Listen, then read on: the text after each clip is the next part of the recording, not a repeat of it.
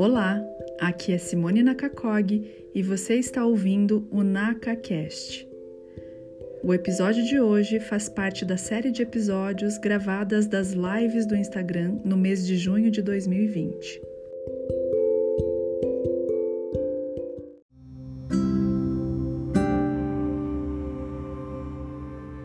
Hoje, aqui na live, a Thaisa Stavitsky, que é nutricionista. Eu falei certo seu nome? Falou. Então, tá bom. Stavitsky. nutricionista clínica funcional e a gente tem um projeto juntas, né? A Thaisa, a Mariana e eu, que é o Tend to Life. É um projeto de 10 dias para que quem estiver, estiver interessado também, logo nós teremos uma nova edição, possa inserir os hábitos saudáveis e que tenham relação com a alimentação e com as emoções no ato de se alimentar. Então é bem bacana. Temos aqui, inclusive, como a gente já estava falando, o Michel e a Edla que participaram, lindos e maravilhosos, queridos. Super presente sempre. Aham. Uhum os dois. E, e, eu queria que a Thaisa falasse um pouco para nós. Aliás, seja muito bem-vinda. Obrigada. Beijo, Yara. Obrigada. Bom atendimento. É, que você falasse para nós o que é a nutrição funcional. Que embora a gente escute muito falar, talvez a gente não entenda bem o conceito, né? Isso. É, então, assim, eu fiz uma pós-graduação em nutrição funcional, né? Uhum. E, assim, normalmente as pessoas acham que nutrição funcional é simplesmente o fato de incluir alimentos, superalimentos, né? Cúrcuma, açafrão, né? shakes, é, shots milagrosos, suco verde e tudo mais, né?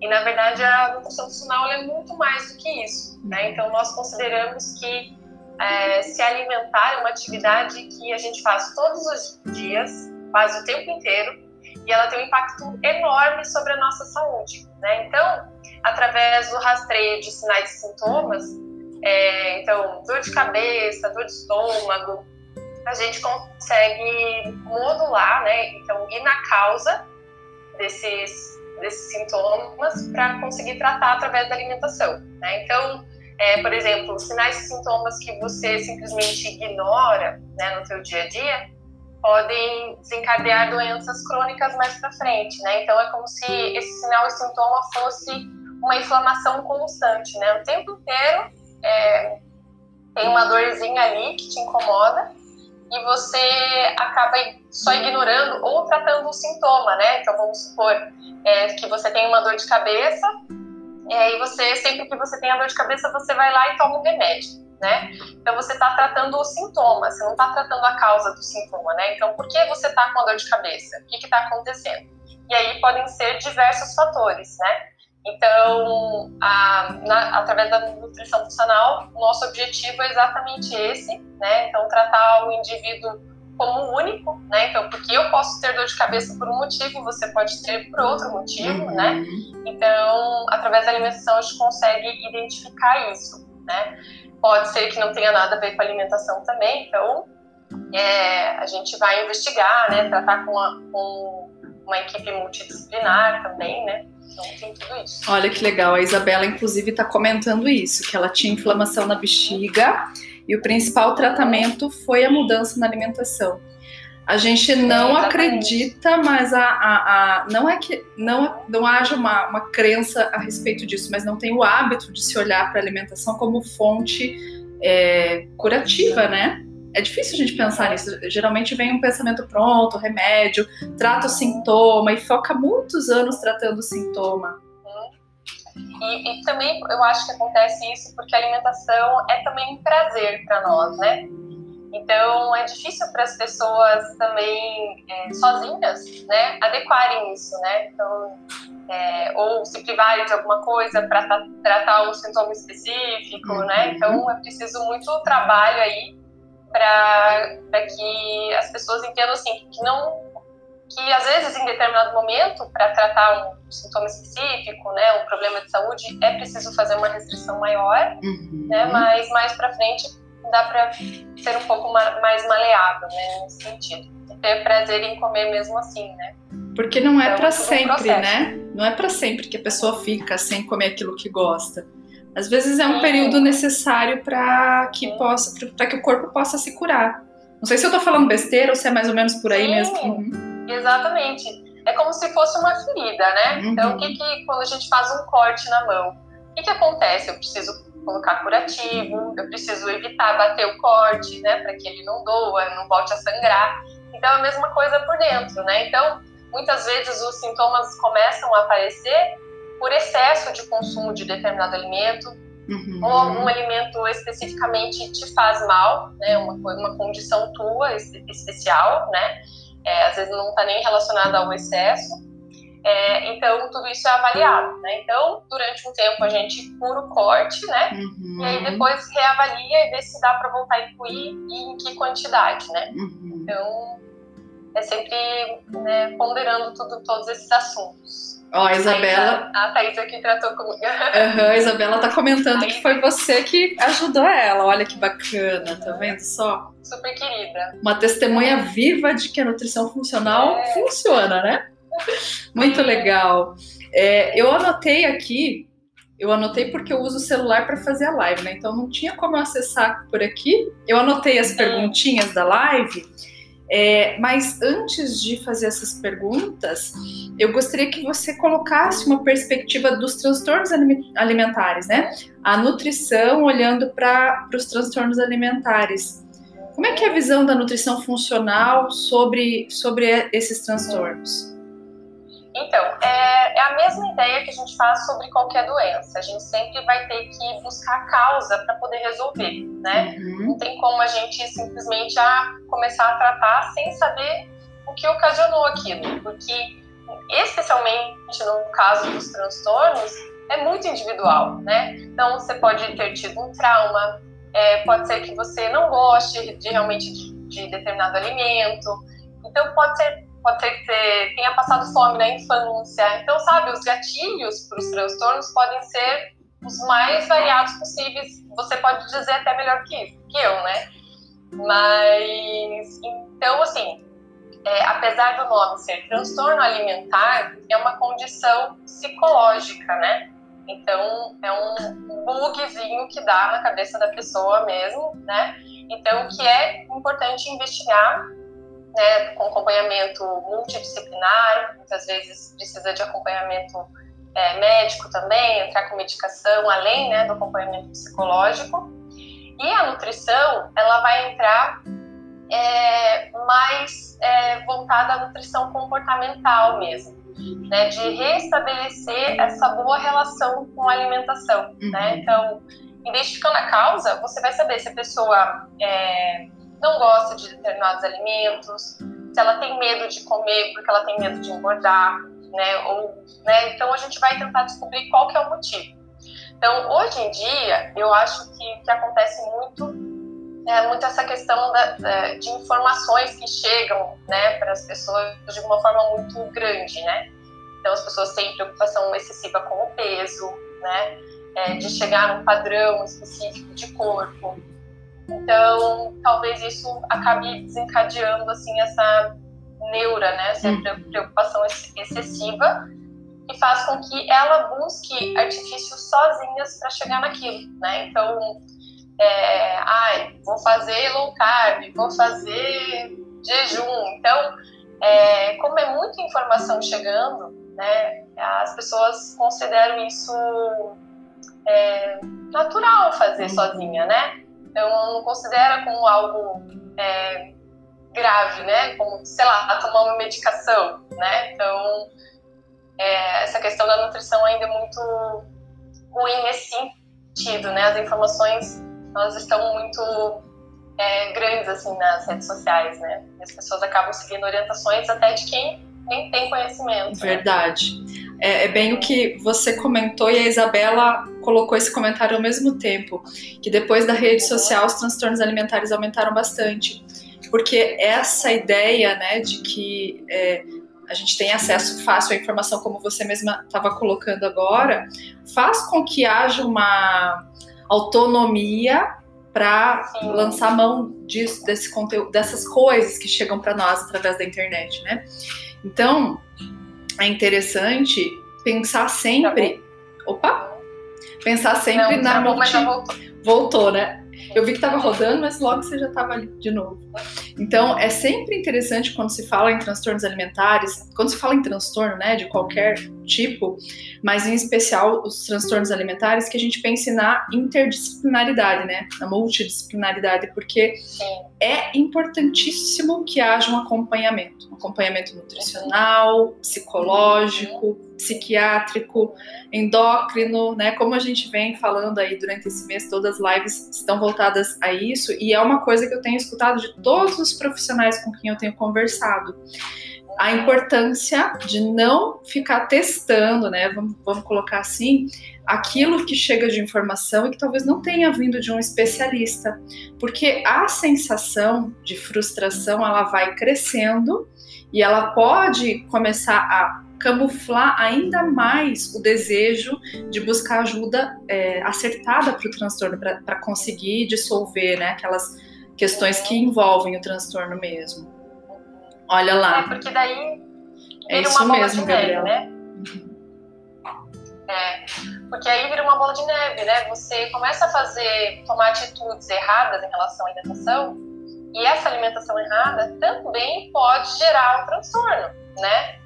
Então, ela, você entra num ciclo que você não consegue sair, né? Uhum. Então, por isso que é importante procurar ajuda profissional. Outra questão que eu acho importante também é, é diferenciar, né? Porque muitas pessoas ach, é, acham que tem o transtorno, mas na verdade não tem. É muito mais uma, uma condição comportamental, né? Então, vou dar o exemplo da compulsão alimentar as pessoas meio que banalizaram o termo, né? Se, sei se você sente isso também. Com certeza. A ansiedade é. e a compulsão são, são termos que, também, que, as pessoas exatamente. usam bastante. Isso, então as pessoas consideram compulsão, sei lá, ah, um dia lá consumir uma barra inteira de chocolate. Não é compulsão isso, né? Isso você podia estar ansioso, né? É irritado, com vontade de comer mais, mas não é, não é compulsão. A compulsão é, é uma situação que vai é, prejudicar a tua saúde de forma radical mesmo, né? Você não tem o controle sobre o que você está comendo, você não tem, você não escolhe o que você come, né? Se, então você come qualquer coisa é, num grande volume, então é, eu recebo muitas pessoas aqui no consultório que falam assim, ah, eu tenho compulsão alimentar, mas não é compulsão, é muito mais um quadro de comportamento que na, muitas vezes é fácil de resolver através da própria alimentação mesmo, uhum. né? É, então, modificando a qualidade. E, e, claro, sempre com a ajuda de profissional para ter esse outro olhar, né? Para ver se realmente não tem é, chances de virar uma compulsão de verdade. Uhum. E, e, junto com isso que você está falando, a Gabriela e a Isabela estão com, comentando aqui, né, que é importante a questão do especialista para analisar isso e ter episódios esporádicos é diferente de ter o transtorno, porque é, esses precisa ter um enquadre dentro das características para o transtorno. E o transtorno, o próprio nome já diz, né? Traz esse quadro de transtorno para a vida, permeia todos os setores de vida da pessoa. E é como a Thaisa já estava comentando agora, essas situações é, isoladas, elas não chegam a transtornar os setores de vida da pessoa, né? É uma situação mais específica. Eu, inclusive, quando estou de TPM, um docinho vai bem, e às vezes eu como um pouco a mais, né? Então, eu acho que se caracteriza então, mais nesse sentido. Exatamente. São situações esporádicas, né, específicas, momentâneas, que não caracterizam um transtorno. Uhum. Então, é, mas é importante ter esse olhar atento, né? Porque as pessoas que têm o transtorno, geralmente elas não sabem que elas têm, né? Então elas demoram para descobrir, então por isso que é, não procurar ajuda sozinha é importante. Também. É verdade. Essa observação de quem está próximo, né, da família, é. às vezes ajuda muito, porque a questão emocional ela é tão difícil, ela é muito difícil para quem tem transtorno que é bem como você diz, a pessoa às vezes não faz contato com essa sensação que a faz perceber que ela tem um transtorno. Ela, ela vive em as voltas com as sensações emocionais que são bastante devastadoras e acaba não entrando em contato com isso, né? Então, veja a importância de buscar auxílio especializado né? e, e interdisciplinar, né? Com, com os profissionais que possam pegar cada pedacinho disso para poder ajustar. Eu não sei se eu posso fazer a é. pergunta já, Thaisa. Ai, desculpa, você ia falar alguma coisa? Não, pode falar. Tá, então vou, vou, vamos ver aqui o que, que temos. é, uma pessoa perguntou: não consigo comer algumas coisas e sempre que fiz dieta, é, as nutris indicam essas comidas. Então talvez aquilo que ela não goste de comer. É, uhum. Então, assim, é, puxando para o assunto de hoje, realmente existe um transtorno relacionado às pessoas realmente não comerem, não conseguirem comer determinados alimentos, né? Se chama transtorno alimentar restritivo, tá? Não, transtorno alimentar restritivo é, específico. Específico? Eu acho que é. Tá, eu, é, eu sou péssima para guardar esses nomes mais. Uhum, mas... É, mas é quando a pessoa realmente é, tem repulsa a determinados alimentos, né? Que é a mesma coisa da, na ideia lá da compulsão alimentar. Tem as pessoas que realmente não têm o hábito de comer, né? Não sabem preparar, é, não criam esse leque de opções aí, né? Então, é, acham que não gostam e daí não comem mesmo. Uhum. E realmente tem as pessoas que têm um, um transtorno, que realmente tem a repulsa. Então, nesses casos onde a pessoa tem transtorno e a repulsa não consegue comer de jeito nenhum, é, tem dificuldade com a textura do alimento, o cheiro, o sabor, aí é, é muito importante o acompanhamento psicológico mesmo para investigar a causa, né, uhum. novamente, para que aí você, que a gente consiga caminhar junto, né, para o tratamento, porque simplesmente excluir esses alimentos do hábito alimentar vai gerar deficiências de vitaminas, minerais, né, pode fazer a pessoa perder peso, né, então desnutrir mesmo, então, né, se for um, esse caso mais grave, daí é importante avaliar mais a fundo. E, né? e às vezes a, a, hipersensibilidade que essa pessoa tem, ela é tão acentuada porque ela aparece também nas questões emocionais, né? É como se a pele não existisse, né? Eu sempre gosto de fazer essa analogia. A pele não existisse. Se bate um ventinho e não tem, a gente não tem essa proteção, dói demais, né? Então as pessoas hipersensíveis com as emoções e com os alimentos, com as percepções sensoriais, também vão é, é, sentir que o alimento tem um sabor, uma textura um pouco mais acentuada e aquilo é aversivo. Então é muito uhum. importante também considerar isso, né, Thaisa?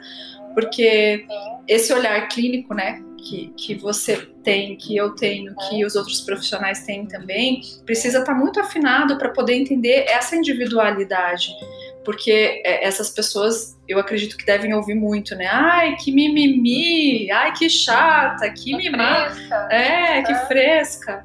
E às vezes é uma condição que, que a pessoa não consegue fazer diferente, né? Então é bem importante, eu acho, falar sobre isso. Isso, e, e, assim, no consultório, a nossa ideia não é simplesmente, ah, coma isso porque isso faz bem e porque tem vitaminas e minerais, né? Nesses casos não adianta, né, uhum. ter essa informação. Né? Então, realmente, o trabalho é de nutrição comportamental mesmo, né? Então, ah, quem sabe experimentar esse alimento, então, de outra forma. Né? Então, é, modificar a textura. Então, trabalhar nesse sentido para que a pessoa... É, volte a ter essa relação, né, consiga experimentar outros alimentos, porque pode acontecer isso, né? Então ela coloca, não gosta de determinado alimento, ela coloca todos os outros alimentos da mesma classe no mesmo pacote, né?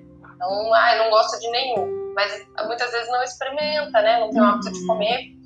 Então, tem que ter esse trabalho. Mas assim, é um trabalho demorado, né, assim, então, tipo, não é da noite pro dia, né, então não é uma consulta, duas consultas que a pessoa vai sair comendo aí, né, tudo que ela não estava comendo, então é um trabalho demorado mesmo, né, então... É um tratamento, né, é um processo. É um tratamento, uhum. E eu percebo muito isso é influência da nossa época, né? Mas eu percebo muito isso, que as pessoas acabam buscando respostas prontas, né? É, coisas que funcionem muito rápido. Porque sim, eu imagino que muita gente deve sofrer por um bom tempo com isso e, e quer acabar logo com aquele sofrimento, uhum. quer mudar aquilo de uma vez só. Até porque quando muda rápido, a sensação de, de motivação é maior, daí o engajamento acaba sendo maior. Mas não significa que caminhar em passos pequenos não haja também motivação, vitórias né? Isso também acaba motivando e levando a pessoa a, a acreditar que o tratamento precisa ser um processo. E eu acho sempre bom quando alguém fala isso, como você disse, né? Quando traz em foco que não dá para ser só uma, duas sessões, porque é importante que a pessoa entenda que existe toda uma tratativa, né? Que vai levar, vai conduzir ela para o estado de cura, né? Para o estado ideal daquilo que ela busca. Uhum é como qualquer o tratamento de qualquer outra doença, né? Então precisa Sim. ter um acompanhamento. É que como se trata de alimentação, muitas vezes a pessoa acha simples cuidar, né? Então tem tanta informação, né? Então acha que não, não precisa desse acompanhamento, mas precisa, né? Então é, o caminho é esse, né? Então se a pessoa quer realmente tratar, quer se livrar, né, desse transtorno é, tem que fazer acompanhamento. Não tem outro jeito, né? Assim, uhum. tipo, não tem outra solução. Né? Então, pode realmente precisar de, de, por um tempo, tomar alguma medicação para ajudar, mas precisa realmente desse acompanhamento psicológico, a pessoa aprender é, a melhorar essa relação com os alimentos, com a alimentação, né, para ter uma vida mais saudável, né? Então não adianta, não tem outro caminho, não tem outro é. jeito, né? E às vezes esse é, quando a gente começa a adiar né, a busca por um tratamento e pensa, nossa, mas sei lá, vamos chutar um tempo aqui. Ai, dois anos de tratamento, um ano de tratamento, seis meses de tratamento, é muito tempo. Mas passa muito rápido. E às vezes o tempo que a pessoa adiou e ficou sofrendo com esse adiar, com esse procrastinar, é muito maior do que esse tempo de um ano, dois anos que seria é. efetivo para trazer algum uhum. resultado, né? E volta na história que você falou ali, e até a Isa falou, né, dos pequenos das pequenas conquistas, né? Então, muitas vezes acontece isso, né? A pessoa olha assim, nossa, mas só olha lá na frente, né? Uhum. né? Ai, daqui um ano, nossa, mas que demorado. Então, realmente estabelecer pequenas metas, né? Para que você é, se sinta engajado naquilo, né? Uhum. Eu costumo dar um exemplo assim, que quando a pessoa quer começar a correr e ela quer correr já começar a correr já correr 5 quilômetros. Não tem como né? Você nunca correu de repente quer correr 5 quilômetros. Mas começa caminhando né? No mesmo horário que você pretende correr dá uma volta na quadra né? Já é uma vitória. Então hoje minha meta é só dar uma volta na quadra caminhando então, à medida que você é, estabelece essas pequenas metas, você já vai se sentir orgulhoso daquilo, né? uhum. né? Então, é muito diferente de você dar uma volta na quadra com a meta de correr 5 quilômetros. Você ah, vai se sentir é. frustrado, uhum. né? Mas quando a meta é só dar uma volta na quadra, é muito é, gratificante, né?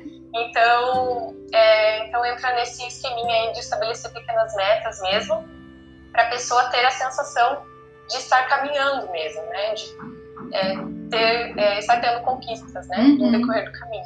E vai então, chegando no objetivo, quando menos percebe, já está olha para trás, né, faz aquela reavaliação e percebe Sim. o quanto foi de, o salto, né, de um lugar para outro.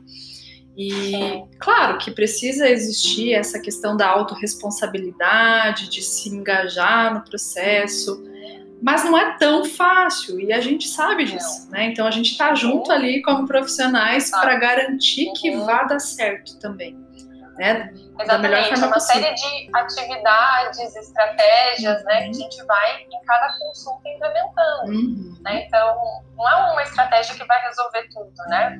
Então é um conjunto de estratégias aí que a gente vai formulando. E você percebe se você recebe bastante gente assim que já tentou muita coisa e às vezes vem rotulado, rotulada, né, em termos de, de transtorno e às vezes não tem transtorno, mas também vem rotulado. E, e, e, como é que é o engajamento dessas pessoas? Você recebe essas pessoas no consultório? Olha, tem, tem, tem vários tipos, assim. Tem pessoas que já chegam muito na defensiva, né? Então, querem o resultado, mas já chega assim, mas não adianta me mandar fazer isso, não adianta me mandar fazer aquilo, não adianta me fazer, né? Então, é, já chegam é, com esse escudo, né? Então, uhum. então é, é um trabalho, assim, de a, abrir o olhar né, da pessoa, então voltar a ter uma relação boa, ela entender que realmente não precisa abrir mão do que ela gosta, né, mas precisa incluir muita coisa que ela não está comendo.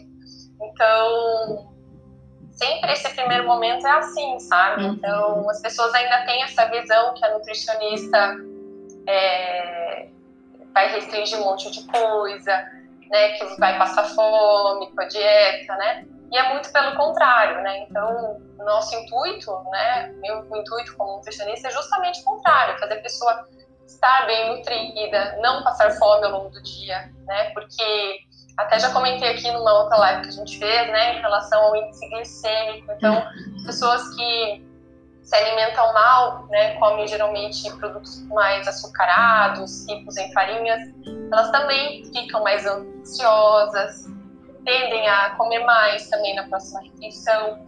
Né? Então, existe esse outro lado, né, que a própria alimentação alivia a ansiedade, né, esses sintomas aí de compulsividade, mas é preciso ter um pouco de disciplina, né? A pessoa uhum. precisa estar consciente para pelo menos experimentar, né? De estar tá aberta, assim, a, a, modificar a rotina dela.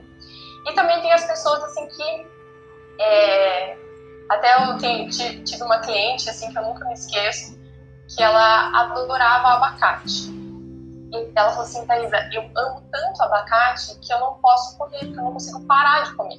Ah, né? uh -huh.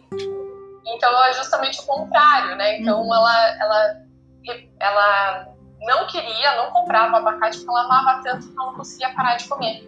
Então, é ruim isso também, né? Sim. Então, assim, é um trabalho diferente, né? Então, de, a, a pessoa não precisar excluir aquele, aquele alimento que ela tanto gosta, mas saber dosar a quantidade, né? Então, saber incluir de formas diferentes no dia a dia. E é também um é. trabalho de nutrição comportamental nesse caso, né? Sim. As inserções. Uhum. É, com mais parcimônia, de repente até que ela se acostume, entenda o próprio limiar, essa autopercepção, né? Exatamente, de perceber fome e saciedade, de estar consciente no momento presente, uhum. né? Então, muitas vezes você come, você nem está sentindo gosto, né? Você só está comendo ou para deixar o estômago cheio ou pensando em outra coisa, uhum. né? Então, esse trabalho de mindfulness, mindful eating, né? De estar presente naquele momento, de saborear realmente aquele alimento que você gosta tanto, né, você vai perceber que você não precisa de tanto para sentir o mesmo prazer, uhum. de tanta quantidade. Né? Então, o fato de saborear, comer devagar, né, é, faz parte aí do processo de reeducação alimentar, né? E a percepção faz parte também, né? É, faz parte. É uma das chaves, né? Porque à medida que a pessoa tem autopercepção, ela vai desenvolvendo isso, ela vai realmente entendendo que, nossa, eu acho que eu já comi o suficiente, ou eu tô cheia, ou eu tô. Agora eu tô com fome mesmo. Então, a, a, é, aumenta essa percepção de si mesmo, e não é só na alimentação, né? Normalmente, quando a gente começa a colocar um foco de autopercepção, isso se amplia também para o todo. Né? Então, tem muitas vantagens em, em, em introduzir uma forma alimentar mais saudável. Que não quer dizer que tem que comer só alface, né? A gente escuta muito isso. Sim, exatamente. Até a Isa falou aqui, né, que já cansou de ouvir, ah, mas sua Nutri deixa você comer isso, né? Uhum. E, e, é exatamente isso, esse trabalho também de autorresponsabilidade, uhum. né? Então, não sou eu que vou proibir ou liberar alguma coisa, né? Isso acontece muito com doce e bebida alcoólica. As pessoas me perguntam: Olha quanto só. que eu posso comer de doce? Quanto que eu posso tomar de vinho, né? E, e na verdade, é, não existe uma recomendação, né? De quanto está liberado ou para você deixar fixo naquele dia.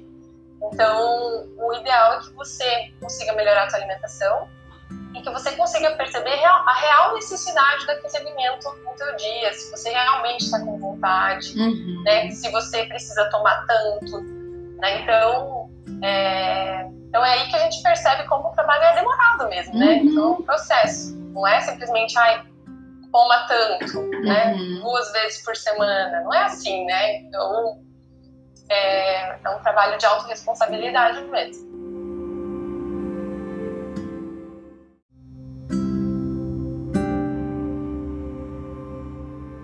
É, tem até uma, uma pergunta aqui que eu acho até que cabe. Então, o que posso comer para não ter compulsão? Porque aí depende dessa individualidade, né?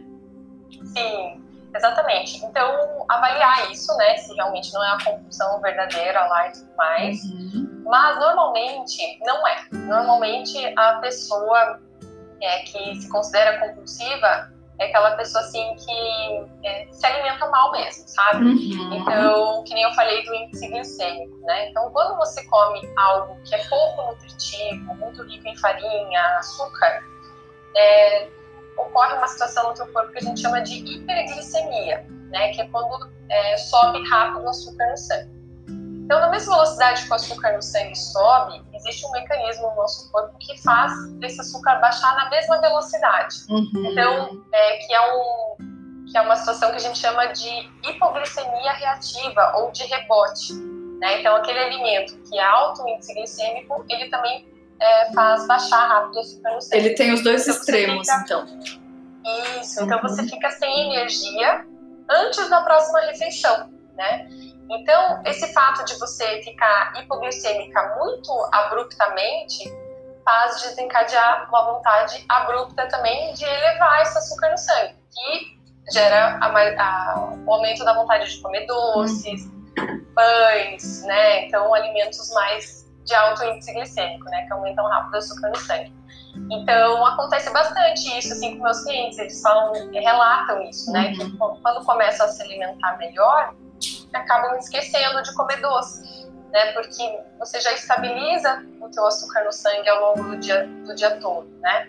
Então a gente tenta planejar as refeições para que cada refeição seja suficiente até a hora da uhum. próxima, sem gerar esse pico glicêmico, né? Então, através da alimentação, a gente consegue é, modular esses sintomas, assim, ou de ansiedade também, né? Porque é, quando você entra num jejum, você fica irritado, né? Você fica com fome, né? Então, isso é, gera um mal-estar, né? Então, e a pessoa não, muitas vezes não consegue reconhecer que é fome. Uhum. Né? Então, aquilo é tão... É, ela já faz aquela, aquela rotina alimentar há tanto tempo que ela nem percebe mais, né? Que é Talvez nem saboreie mais, né? É, a reação talvez nem, nem saboreie mais, não perceba os sabores, tenha mais essa perce percepção fisiológica. Nosso corpo é perfeito, uhum. né? Ele reage, Exato. né? Dizendo, olha, come mais doce para manter essa coisa funcionando aqui. Isso. E, né, do Faltou jeito... açúcar aqui, uhum. pode pôr mais açúcar para dentro, né? Então é bem isso. E Thaisa, me então... diga uma coisa, assim, é, é, agora eu quero, eu vou fazendo um, um mini consulta particular aqui. Porque eu, eu, considero que eu me, me alimento é, com escolhas saudáveis, mas na TPM eu sempre tenho uma vontadezinha de comer doce, mas eu não tenho não, não gosto muito de doce. Claro que eu sei que individualmente para cada um é de uma forma, mas eu escuto muito essa mesma versão que eu mesma que eu sinto, né? De que se alimenta saudável, é, teoricamente bem, mas que tem esse desejo por doce na TPM. Tem alguma reação fisiológica que mobiliza isso? Sim, a própria alteração hormonal mesmo, né? uhum. né? Então, nossos hormônios eles ficam alterados, né? É, perto da, da menstruação, então gera mais vontade de comer doce mesmo. É natural, assim, uhum. né? Então, de você ter TPM, né? Claro que quando os sintomas são muito grandes, né? Então, não é simplesmente uma vontade de comer um docinho, né? Então, você fica extremamente irritada. Então, é, muito, é tudo muito, uhum. né? Aí é possível modular também. Então, dá para trabalhar com alimentos que sejam menos inflamatórios nessa fase né, para que a inflamação ela também gera um, uma vontade maior de comer, sabe? Ah, tem essa então, relação. Se você está inflamado, uhum. é, se você está no processo inflamatório, é, você tem mais fome também, né? uhum. né? Então, como a menstruação ela também é um processo mini inflamatório, né? Uhum. É, ocorre isso também. Então, quanto menos alimentos inflamatórios, mais alimentos anti-inflamatórios você conseguir comer nessa fase, melhora muito também. Então, é, dá para usar suplementos, né? Ômega 3, óleo de trímula, que também é muito bom nessa fase, né? Que ajuda bastante. Então, porque são óleos que são anti-inflamatórios, né? Então, uhum. eles ajudam a modular a inflamação também. E também a controlar o, hormonal, né? É muito legal saber disso, porque cada partezinha que você está explicando e que tem relação com o nosso organismo e como ele funciona, é, faz sentido pensar que nos transtornos alimentares pode ser um plus muito interessante, porque aí vai diminuindo os sintomas que talvez tenham relação com outras partes e não só com o transtorno em si, para que a gente possa cada vez mais trabalhar só com o que sobra do transtorno, né? É muito importante. Gente, a nutrição é uma coisa fantástica, importantíssima. Exatamente. Então, muitas vezes você está tratando algo isoladamente, né? Sem, sem olhar para esse todo, né? Você não consegue ver resultado mesmo. É né? verdade. Né? Então, por exemplo, vou dar um exemplo aqui de minerais, né? Então, o magnésio. O magnésio, ele participa de, sei lá, mais de 300 funções no nosso corpo, né? Então, se eu tenho uma ingestão pobre de vegetais, de frutas que são ricas em magnésio, muito provavelmente eu vou ter um desequilíbrio de é, reações químicas no, no, meu corpo, uhum. produção de enzimas, produção de hormônios, né? Então, as deficiências nutricionais, elas também têm essas consequências, né? Não é simplesmente o fato de, tipo, ah, meu cabelo tá fraco, minha unha tá, né, tá quebradiça, né? Então, as deficiências nutricionais, é, os nutrientes, né, participam de todo esse metabolismo, né? uhum. né? Hormonal, de enzimas, né, e tudo mais. É, então, lembrar que o nosso corpo ele é feito de nutrientes. Tudo para acontecer nele precisa de alguma vitamina, de algum mineral, de aminoácidos, né? Então, se começa a faltar algum desses nutrientes, né, você começa a apresentar sintomas, né? De, e podem ser os mais variados possíveis, né? Porque é, um, é como se fosse uma pane no sistema, né? Uhum. Não está entrando combustível adequado, então meu corpo não, não responde direito, né? Mais ou menos por aí. Uhum. E, e, e eu vou aproveitar então para fazer mais uma pergunta aqui, ah. é, que, que, eu acredito que tem a ver com essa coisa mais metabólica, uhum. é a palavra certa? Vai me corrigindo aí, tá? o fato de não conseguir engordar pode ser transtorno alimentar? Isso está afetando o meu psicológico. Isso. Então, assim, primeiro é importante entender em relação ao teu biotipo, né? Então, uhum. é, onde é possível chegar, né? Então, porque às vezes, sei lá, eu gostaria de ser mais baixa. É possível ser mais baixa? Não é possível ser mais baixa, né?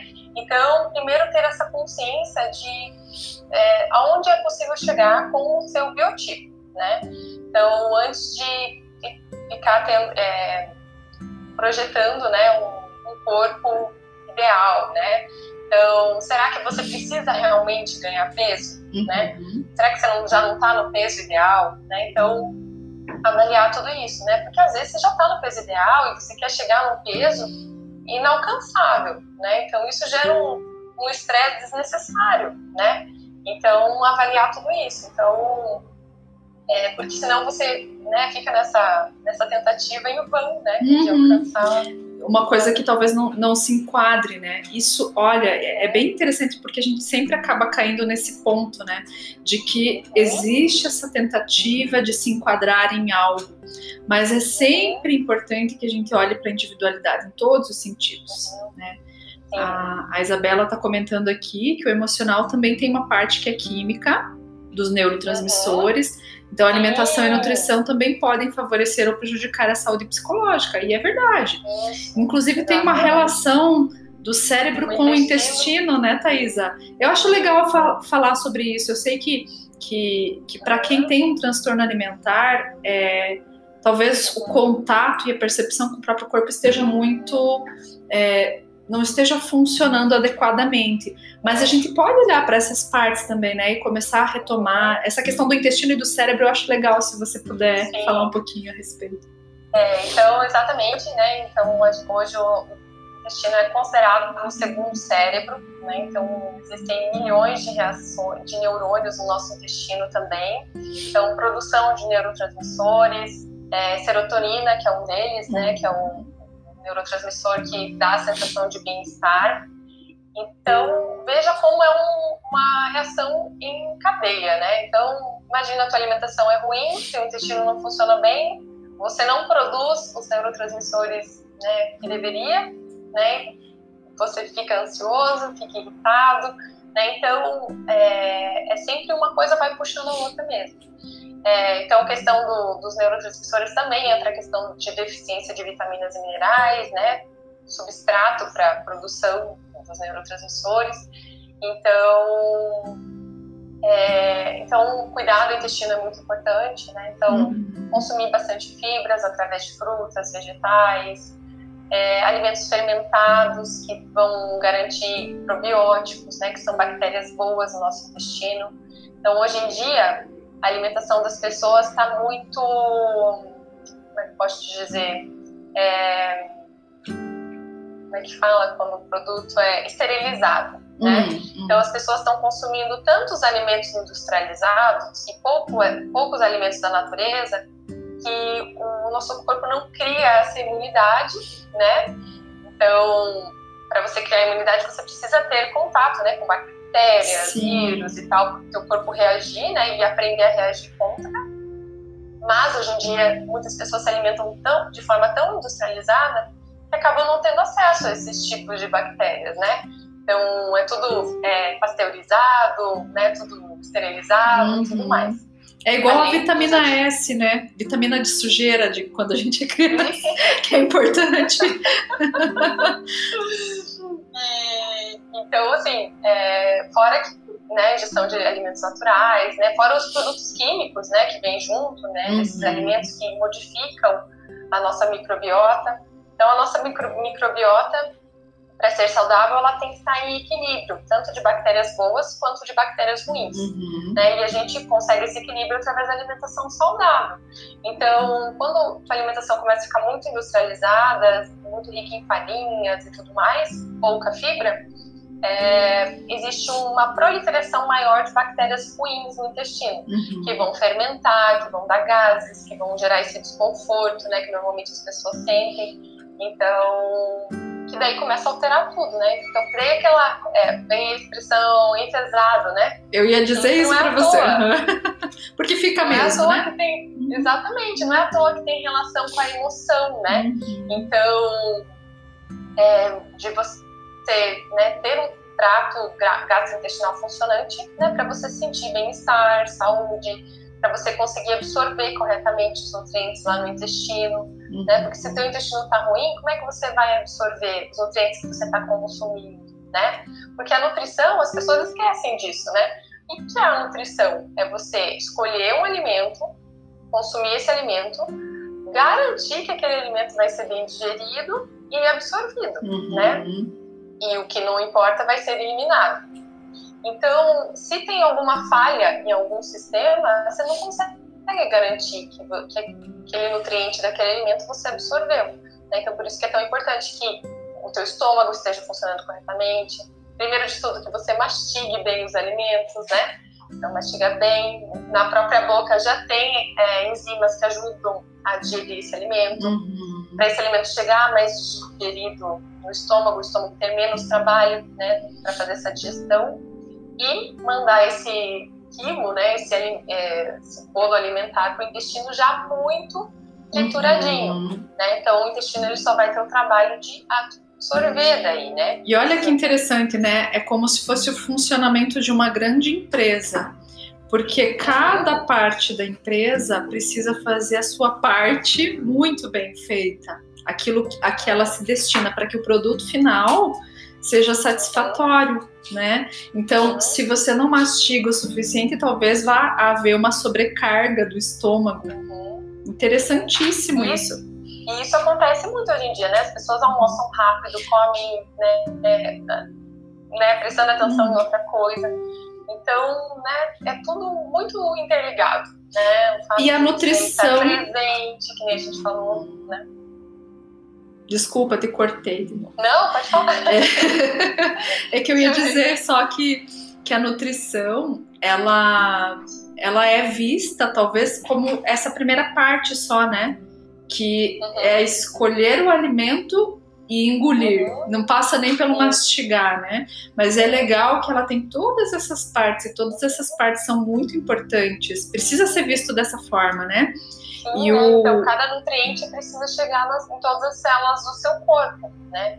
Então, se tem, você tem um intestino que não está funcionando bem, como que você vai dar conta de absorver, né? Uhum. E, e uma coisa que é importante lembrar, quando o intestino começa a ficar muito irritado, é, começa a gerar uma inflamação sistêmica, né? Porque um, a inflamação, ela não, a, essa irritação não fica só no intestino, né?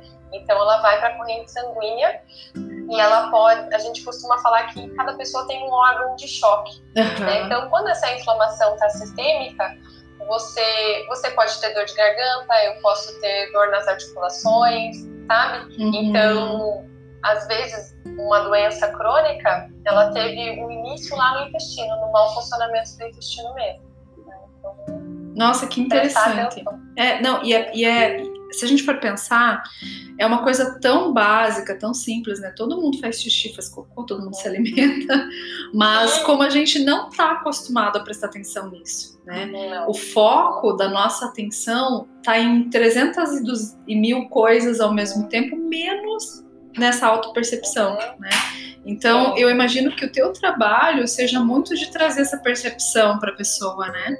E deve existir muita resistência Sim, e você sabe que eh, muitas vezes as pessoas elas não consideram, por exemplo, o mau funcionamento do intestino como ruim. Elas já se acostumaram tanto que o intestino é ruim há tanto tempo, elas já nem comentam mais uhum. sobre ele, sabe? Então, ela já trata aquilo como normal. Então, assim, pode ser frequente, mas não é normal, né? Sim. Então, é, e às vezes, assim, durante a consulta, o que, que acontece muitas vezes?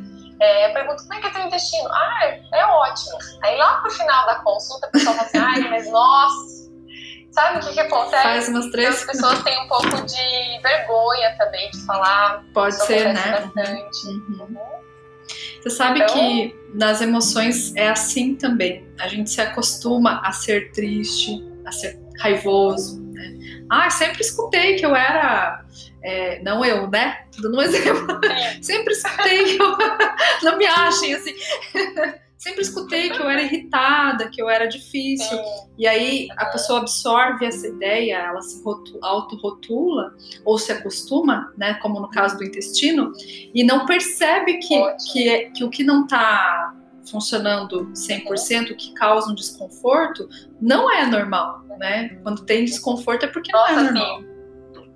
Você me lembrou de uma coisa muito interessante, exatamente isso, assim. Às vezes as pessoas chegam aqui e falam assim, ai, Teresa, mas eu sou tão preguiçosa. Olha. Nossa, eu tenho... E na verdade não é preguiça. A pessoa tá tão sem energia, ela tá se alimentando tão mal, que ela não é que ela é preguiçosa, é que ela tá sem energia mesmo, uhum. sabe? Não tem nutriente naquele corpo para funcionar direito. Então, ter esse olhar também, né? De da pessoa pega para ela, né? É. Ai, não, eu sou preguiçosa e pronto. Não é. Porque a gente tem uma necessidade mesmo de se encaixar em algo, mesmo que esse algo não seja positivo, uhum. né? E às vezes a pessoa só tem uhum. aquilo para se encaixar. Então é muito importante uhum. trazer essa percepção. E é legal porque na nutrição essa percepção ela vai ficando bastante acentuada, né? Tem na psicossomática a gente acredita que alguns é, algumas questões algumas doenças elas vêm de fundo emocional. Então, se você traz a percepção para o corpo, a pessoa também vai conseguindo ter essa percepção em relação às emoções, né? Uhum, Olha a Isabela exatamente. falando aqui. E uma coisa que eu sempre falo, assim, sempre comento, é anotar, né, o que você sente, fazer um recordatório alimentar, mas também de sentimentos, né? Então, quando você come alguma coisa, quando você fica muito tempo sem comer algo, o que uhum. você sente, né? É, porque aí você consegue interligar com a tua alimentação mesmo e resolver, né? Uhum. Isso fica mais claro, né, quando você anota, não fica uma coisa só na nossa cabeça, né? É ótimo para o cérebro, né? O cérebro associa com mais uma percepção e traz essa consciência. É muito interessante. Todas as vezes que eu precisei fazer diário alimentar, eu tinha uma sensação que eu mesma já ia me corrigindo. Não sei se esse é um relato que você escuta também. Porque aí você percebe, né? Você fala, meu Deus do céu, eu tava achando que era uma. Ah, eu não vou comer isso porque eu não quero anotar. não né? vou comer esse bombom, vou anotar. e assim a pessoa vai, né? Ajustando também. Sim, uhum. é bem legal. A Isabela aqui, é, que legal que você tá participando aqui, Isabela, tá bem bacana. É, aí tá é, aí, adorei. O consumo em excesso de processados industrializados deixava a minha urina muito mais ácida do que deveria, e por isso inflamava as paredes da minha bexiga e dava refluxo, veja, né? Quanto a uhum. mudança pode ser através dessa consciência e da inserção de outros alimentos, né? De outros tipos. Uhum. Uhum.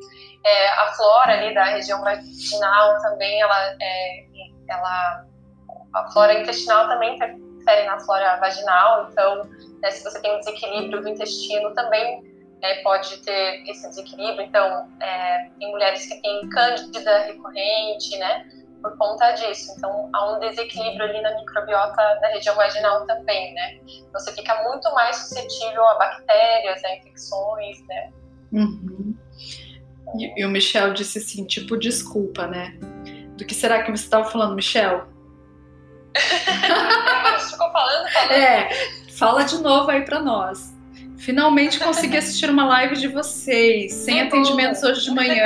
É legal, Isabela. Seja sempre bem-vinda. Aí certifico também, sim. Ah, é? Olha só, colega linda. Que bacana. E, e não sei se tem algo assim que você acha que é importante comentar, né?